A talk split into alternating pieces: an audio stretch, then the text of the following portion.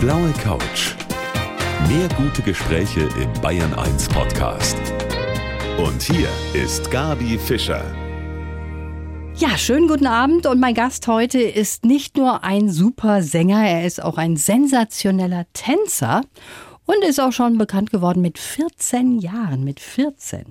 Und zwar mit einer ganz anderen Geschichte, nämlich mit einer Foto-Love-Story in der Bravo. Herzlich willkommen, Gil Oferim. Schönen guten Abend, hallo.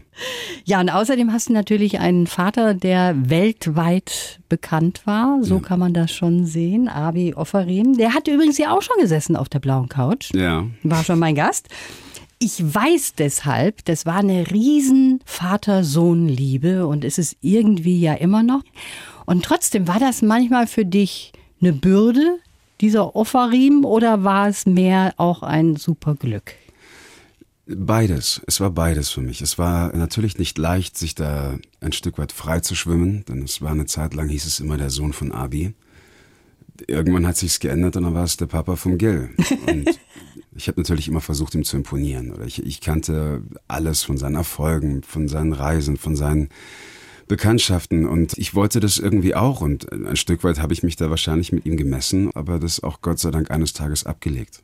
Also es war wirklich eine große Liebe, er hat sehr schön von dir auch gesprochen und du hast ein neues Album am Start, ja. hast auch eine Gitarre dabei. Richtig. Das heißt, wir können nachher noch was von dir hören. Sehr tanzen gerne. können wir ja nicht, Gil. Wir zwei können ja mit Abstand tanzen. Mit später. Abstand tanzen, das können wir dann mal probieren wegen Corona. Schön, dass du die nächste nächste Stunde hier bei uns bist und uns ein bisschen was mitgebracht hast.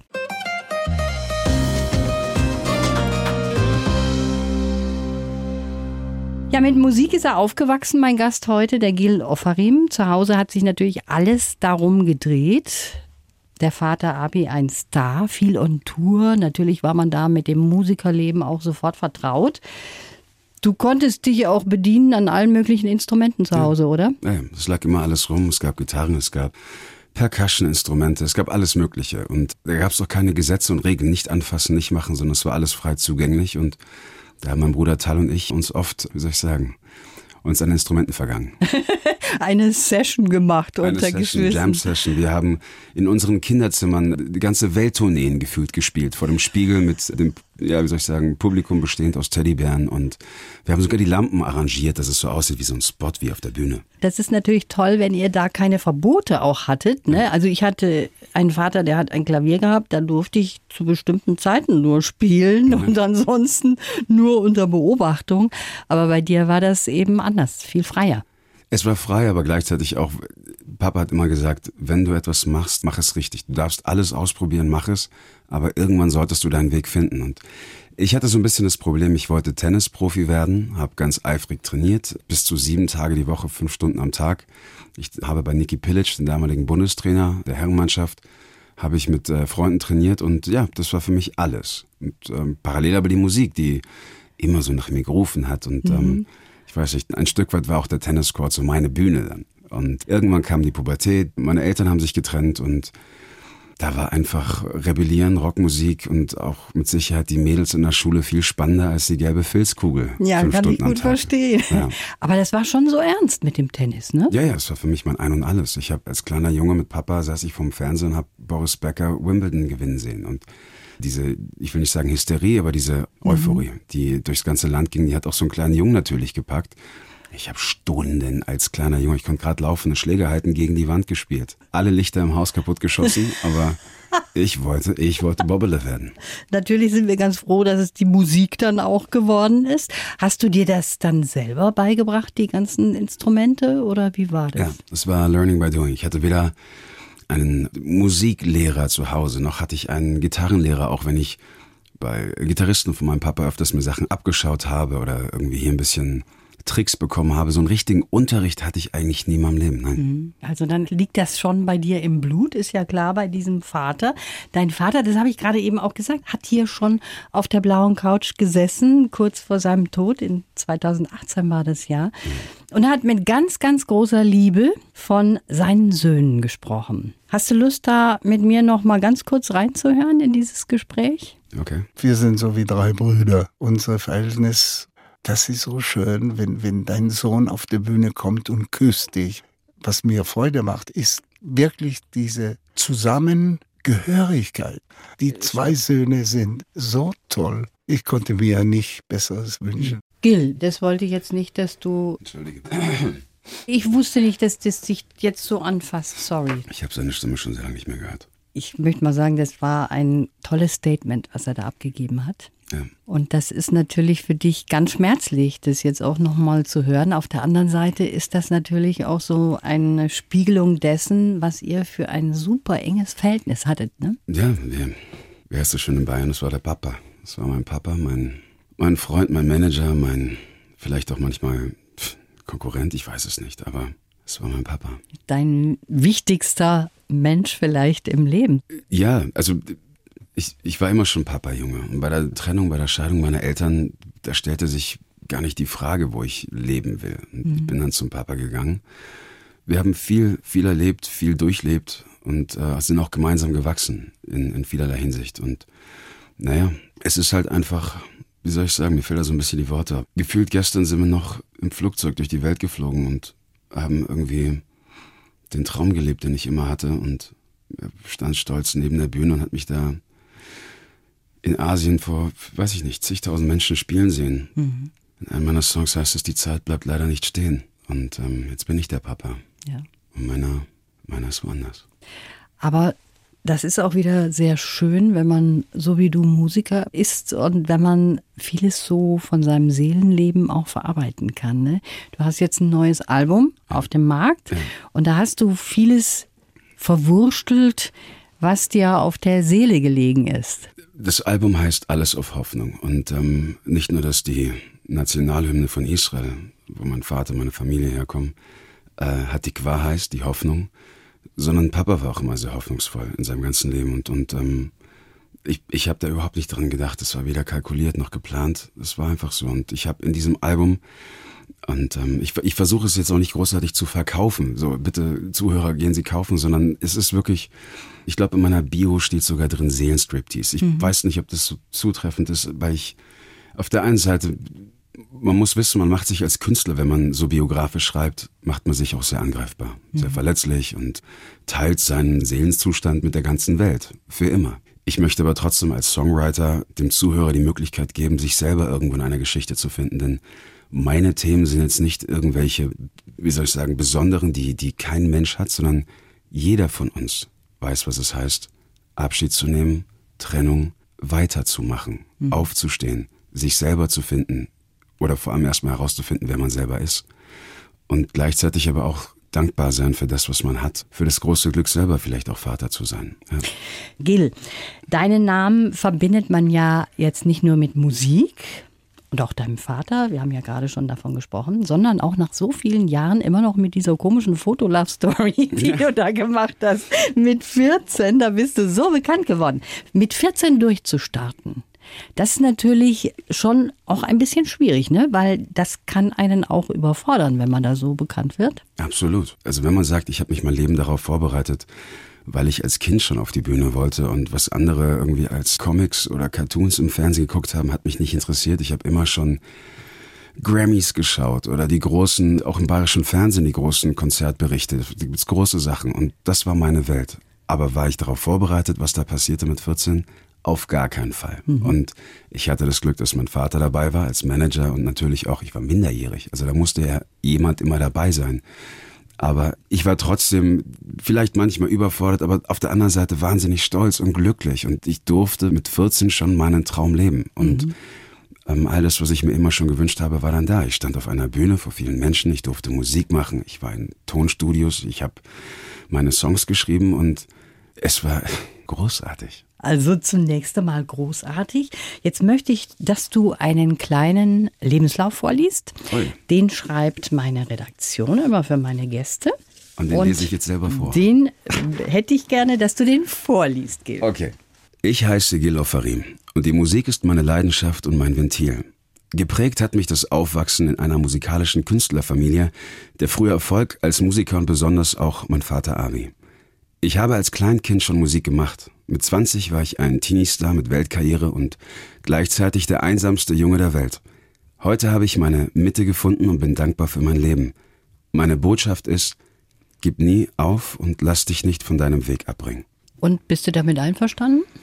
Mit unserer kurzen Ich Zusammenfassung? bin, ich bin, also großartig, wie auch immer das geschrieben hat. Ich bin überrascht, dass jetzt doch so viel, was ich erlebt habe, in ein paar Sätze passt. Ein paar Sachen sind nicht drin, und ansonsten ich könnte es unterschreiben. Ja, dann wollen wir doch mal so einige Punkte da rausnehmen. Ja. Dieser Satz, du warst ein Teenie-Star mit Weltkarriere und trotzdem der einsamste Junge der Welt. Ja. Hast du das wirklich so empfunden? Ich habe es hinterher in Worte fassen können, ja. Ich habe das gefühlt, aber ich wusste nicht, wie ich das einordnen sollte. Denn ich hatte alles, was ich wollte oder mir jemals gewünscht habe. Ich durfte Musik machen, ich war unterwegs. Und ich werde auch oft gefragt, hast du nicht so ein bisschen irgendwie angefangen zu fliegen oder den Boden unter den Füßen verloren? Und ehrlich gesagt, nein, das nicht, weil dafür war Papa einfach viel zu streng und äh, wusste ganz genau, was das mit sich bringt. Aber ich habe es vielleicht hier und da etwas selbstverständlich irgendwann genommen, weil es war dann normal, irgendwie in einem Fernsehstudio zu sitzen oder keine Ahnung, so einen Langstreckenflug zu haben nach Australien in der Business Class oder ich war aber gleichzeitig in einer Dachgeschosswohnung in München-Bogenhausen mit Blick über München, riesengroß und war aber sehr einsam da oben. Also Freunde oder Freundschaften am Leben zu halten war schwer, denn das klingt so schrecklich. Ich komme aus einer Zeit, da hieß Hashtag noch Raute. So. Und da gab es noch nicht diese sozialen Medien, die wir heute kennen. Oder eine Möglichkeit, mit jemand zu skypen oder zu FaceTime. Das gab's da alles Ja, das nicht. stimmt. Das heißt, meine Kommunikation zu meinen Freunden bestand darin, entweder zu faxen. Ja. So, das habe ich gemacht. Sehr teuer übrigens. Und äh, telefonieren genauso. Also Ja. das war die einzige Kommunikation. Und natürlich, irgendwann verschwindet die so ein bisschen. Das ist natürlich auch so ein Ding gewesen. Du hast ja das Arbeitspensum von einem Erwachsenen gehabt oder noch viel mehr. Ich meine, das ist ja auch manchmal über viel mehr Stunden gewesen, was du da am Stück da runterreißen musstest mit Reisen, Ja. Flugreisen und dann Auftritt und, und, und, was alles dazugehörte, auch Presse und so weiter. Das war natürlich auch sehr schwierig, kann ich mir vorstellen. Gerade als Jugendlicher hat man andere Sachen im Kopf, als hier zu funktionieren wie ein Erwachsener, ne? Ja, das auf jeden Fall. Aber in meinem Fall war es so, dass ich das wirklich, ich wollte das. Ich habe das wirklich genossen und geliebt. Und andere nannten mich die Arbeitsmaschine. Und das war ich aber nicht, sondern ich hatte eine großartige Zeit. Und wenn dann halt die Nacht mal sehr kurz war, man hatte nur vier Stunden Schlaf oder so, das war okay. Ich habe zwar äh, massiv an Gewicht verloren und war wirklich eigentlich nur am Arbeiten. Und ist das richtig für einen Teenager zu arbeiten? Ich bezweifle es. Aber in meinem Fall war es, es war halt nun mal so. Und ähm, ich, Stimmt das, dass du da auch Depressionen hattest dann? Depression weiß ich nicht, aber ich war natürlich melancholisch. Da gibt es einen gewaltigen Unterschied zwischen Ja. Depression und Melancholie, aber ich war irgendwo schon traurig, klar, weil ich war halt alleine und Mhm. ich war in meiner Meinung nach wunderschönsten Orten dieser Welt und ich habe sie eigentlich nie wirklich gesehen. Für mich gab es nur den Flughafen, den Shuttle zum Hotel, dort wartet auf mich bereits eine Pressekonferenz, dann Radiostationen, Fernsehshows, Konzerte, Autogrammstunden und dann noch natürlich die Late-Night-Show und dann bist du halt erst im Hotel um zwei und du kannst dir halt nicht den goldenen Tempel in Bangkok ansehen. Du kannst nicht in Taiwan zu irgendwelchen alten, wie soll ich sagen, historischen Bauten gehen. In Korea habe ich etwas sehen dürfen. In den Philippinen wäre ich gerne auf irgendeine Insel geflogen. Jakarta habe ich auch ehrlich gesagt nur einen Verkehr und die Fernsehstation im Kopf. Ja, jetzt könnte ich es ja nachholen, aber ich Ja, habe jetzt genau. eine andere große Aufgabe. Von daher, ich weiß es nicht. Aber ja, das, du wirst dann halt doch melancholisch und fragst dich, warum mache ich das alles? Ja. Und das kam dann später irgendwann. Du hast auch mal eine Pause dann gemacht in Israel, ne? Ja. hast dich mal zurückgezogen, das war wahrscheinlich ganz gut. Und mittlerweile sagst du ja, du bist bei dir selber angekommen. Ja. Wir kommen mal an bei all den Shows, die du jetzt auch gemacht hast, wo du so erfolgreich warst. Zum Beispiel auch, natürlich hat mich das beeindruckt als Frau, du ein fantastischer Tänzer Vielen bei Dank. Let's Dance, Dankeschön. erster Platz mit Ekaterina. Super toll, wie das gelaufen ist. Darüber wollen wir gleich noch ein bisschen mehr hören, hier auf der blauen Couch von dem Gewinner von Let's Dance, Gil Ofari.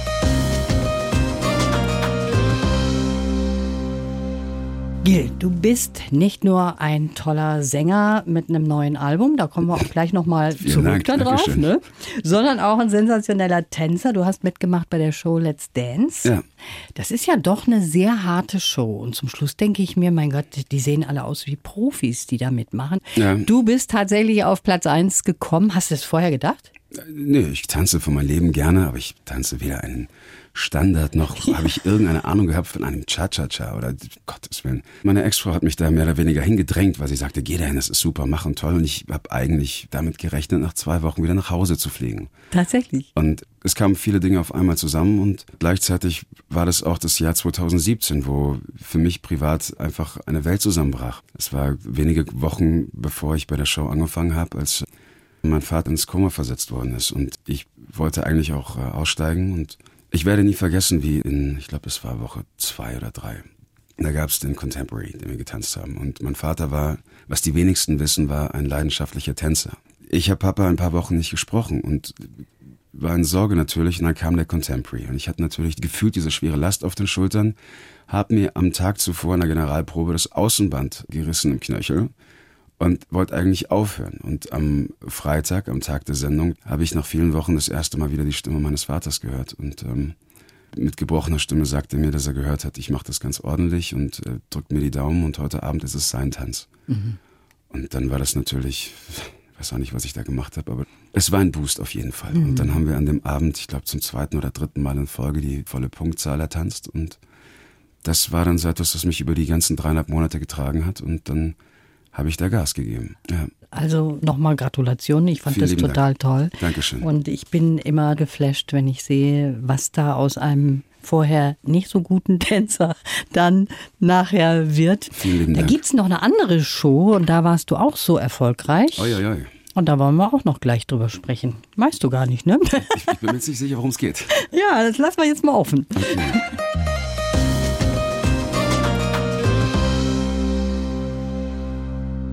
Der Gil Ofarim, der sitzt heute hier bei mir auf der blauen Couch. Wir kommen jetzt nochmal zurück auf dein neues Album, Alles auf Hoffnung.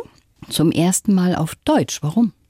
Ich habe keine Sekunde drüber nachgedacht, ob ich jetzt Englisch oder Deutsch schreiben will, sondern es war für mich einfach klar. Ich bin als Songwriter auch in der Sprache angekommen. Das wollte ich früher nie, weil ich dachte, es wäre uncool und mhm. nein, und ich bin ja so auf American Radio Rock und mhm. nee, es ist eine großartige Sprache. Man kann als Songwriter finde ich persönlich sich noch viel mehr austoben in der Lyrik als im Englischen.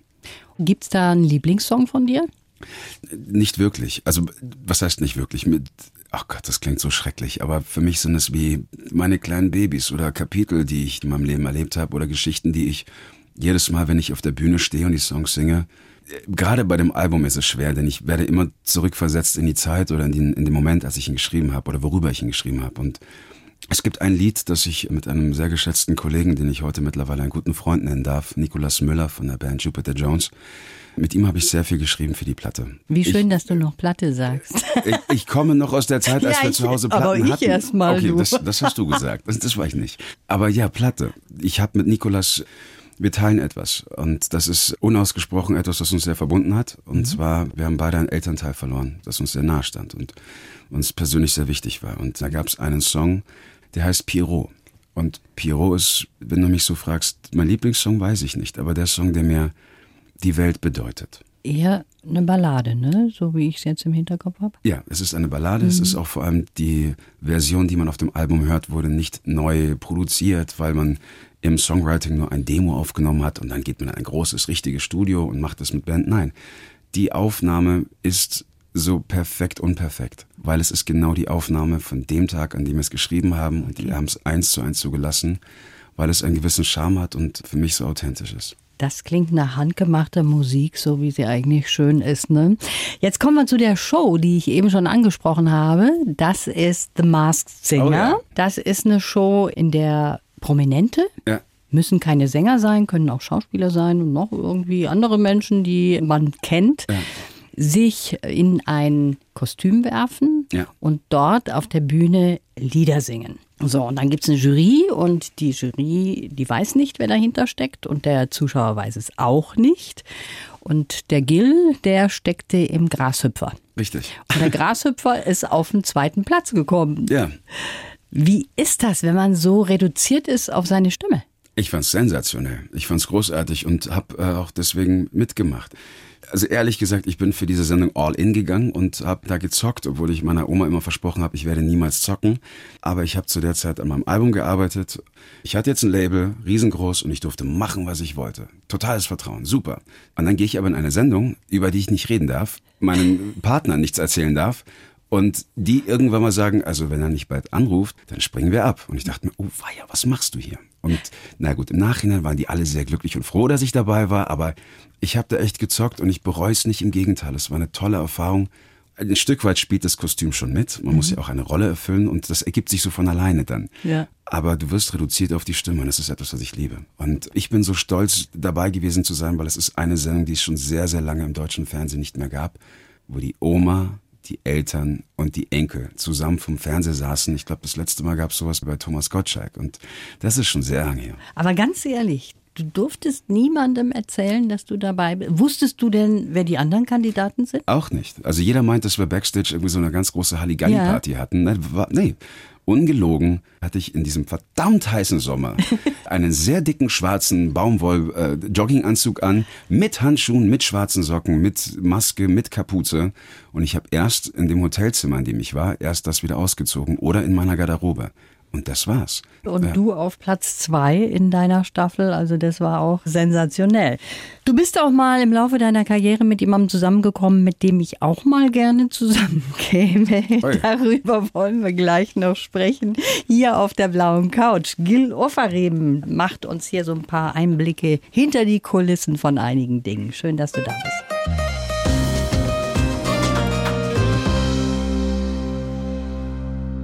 Schon als kleiner Junge, hat er gerade eben erzählt, hat er Konzerte in seinem Kinderzimmer vor dem Spiegel gegeben mit seinem Bruder. Mein Gast heute, der Sänger und Schauspieler Gil Ofarim. Und ich habe gerade gesagt, du bist mit jemandem zusammengekommen, den ich auch mal gerne treffen würde. John Bon Jovi. Du bist nicht nur mit ihm zusammengekommen, sondern du warst der Support Act. Richtig, ja. Und der hat dich angerufen und hat gesagt, Gil, dich will ich haben. Richtig. Nachdem ich ihm dreimal erstmal aufgelegt habe und ihn wüst beschimpft habe, weil ich dachte, das wäre irgendwie ein Telefonstreich. Wirklich? Aber ganz ehrlich, ich frage dich mal geradeaus. Wenn jetzt dich ein Typ anruft und sagt, hi, this is John Bon Jovi. How you doing, man?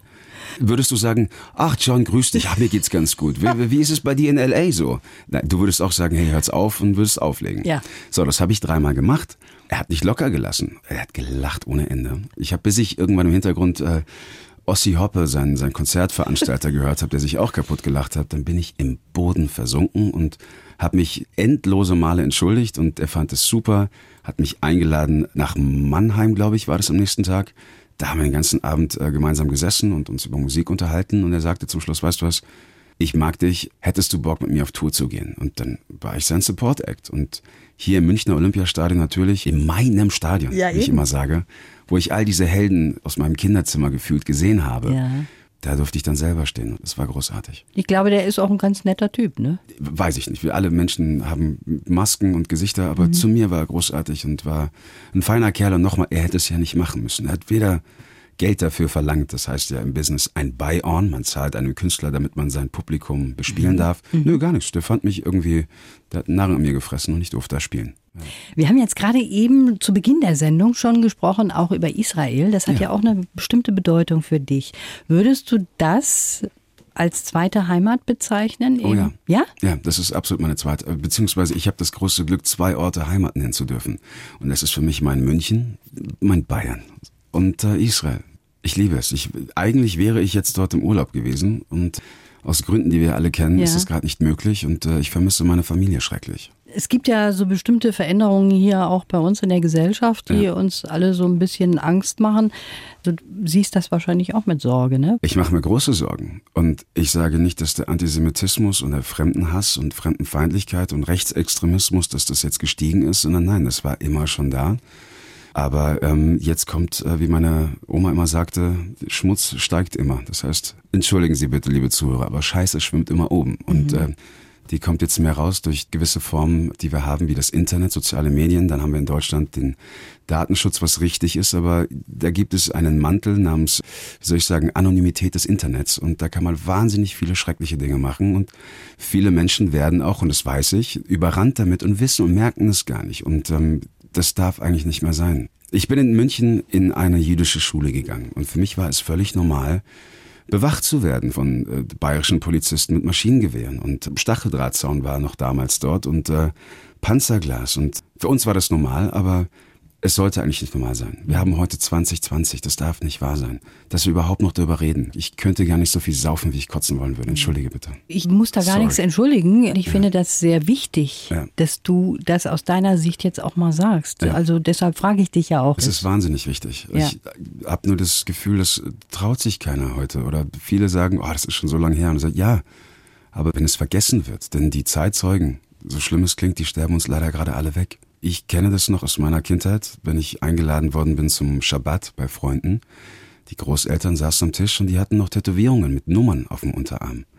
Es wäre schrecklich, wenn wir vergessen würden und das dürfen wir nicht. Aber nochmal, das ist etwas, wo ich sage, das ist nicht neu, sondern es ist schon immer da gewesen. Gil, wir sind jetzt am Ende der Sendung leider schon angekommen. Was ich auf jeden Fall da auch mit rausnehme, und das finde ich sehr sympathisch, dass du einen großen Zusammenhalt hast mit deiner Familie. Dein Papa war sehr wichtig für dich, aber Ja. ich habe so das Gefühl auch, dass der Rest der Familie sehr, sehr wichtig ist. Ne? Ist natürlich auf der anderen Seite, du hast gerade eben schon erzählt, du möchtest auch nicht über dein Privatleben sprechen. Ich weiß das, musst mich nicht streng anschauen. Ne? Ich kann nur sagen, Ich lächle dich an. die Öffentlichkeit weiß halt so einiges. Du hast zwei Kinder, lebst in Trennung oder bist geschieden von deiner Frau. Du bist ja selber auch Scheidungskind. Hast du eigentlich als Scheidungskind das Gefühl, das wiederholt sich nochmal alles? Das, was bei meinen Eltern schiefgelaufen ist, war deren Thema. Das war nicht meins. Das ist, glaube ich, ganz wichtig. Das sollte man als Kind nicht auf seine Schultern mitnehmen und austragen mit vielleicht sogar noch Geschwistern. Vielleicht kann man es auch so sagen, ich hatte vielleicht nicht das Glück. Das Leben geht weiter und ähm, ich darf sagen, ich bin erst sieben, acht, 37. 37. Das Leben geht weiter. Ich weiß auch nie, wie alt ich bin. Man fängt, man hört, man, Irgend- fängt irgendwann an, man hört man hört auf, auf, ne? zu zählen irgendwann. Ich, man zählt die Geburtstage der Kinder, aber eigentlich in Israel ist es so, man feiert eigentlich auch die Eltern, weil das ist ja eigentlich ein Jubiläum der Eltern. Ja, also vor eben. allem, was die Mutter da vollbracht hat, das ist ja ein Wunder. Das finde ich ähm, eine wunderbare Regel. Das ist auch so. Und, und, und äh, also ich feiere jetzt meinen Geburtstag nicht. Also den meiner Kinder. Was ich nicht vergessen darf, bevor du jetzt gehst. Ja. Gil. Wann meinst du, geht's weiter mit öffentlichen Auftritten oder wann wirst du mal wieder auf der Bühne stehen? Gibt's da irgendeine Perspektive? Ich habe jetzt in den kommenden Wochen ein paar Konzerte in Deutschland unter ganz strengen Auflagen und äh, freue mich sehr, dass es überhaupt möglich ist für alle, die in diesem Business arbeiten. Und es sind ja nicht nur die Menschen auf der Bühne, sondern hinter der Bühne, auch vor allem die, die die Bühne aufbauen, die Techniker, die Veranstalter, die das Ganze drumherum. Und ähm, wir dürfen nochmal, wir dürfen ein Autokinokonzert spielen am 9. August in Baden-Baden mit Cassandra Steen zusammen. In einem Stadion im Sparkassenpark Mönchengladbach am 28. August, in einem großen Stadion. Aber der Gag daran ist, wir haben Strandkörbe stehen unten in der Arena. Und mit Abstand natürlich und immer nur zwei Personen aus dem gleichen Haushalt. Und wann es wieder weitergeht, so richtig, wie es mal war, Das wissen wir alle oh, nicht. das wissen ne? wir, glaube ich, alle nicht. Auf jeden Fall war das toll, dass du da warst. Ich wünsche dir alles Gute, schön, dass du hier auch so ein bisschen was erzählt hast, was so hinter den Kulissen passiert bei manchen Shows. Du bist ja überall dabei gewesen. Alles Gute dir. Vielen Dank. Die blaue Couch. Der Bayern 1 Talk als Podcast. Natürlich auch im Radio. Montag bis Donnerstag ab 19 Uhr.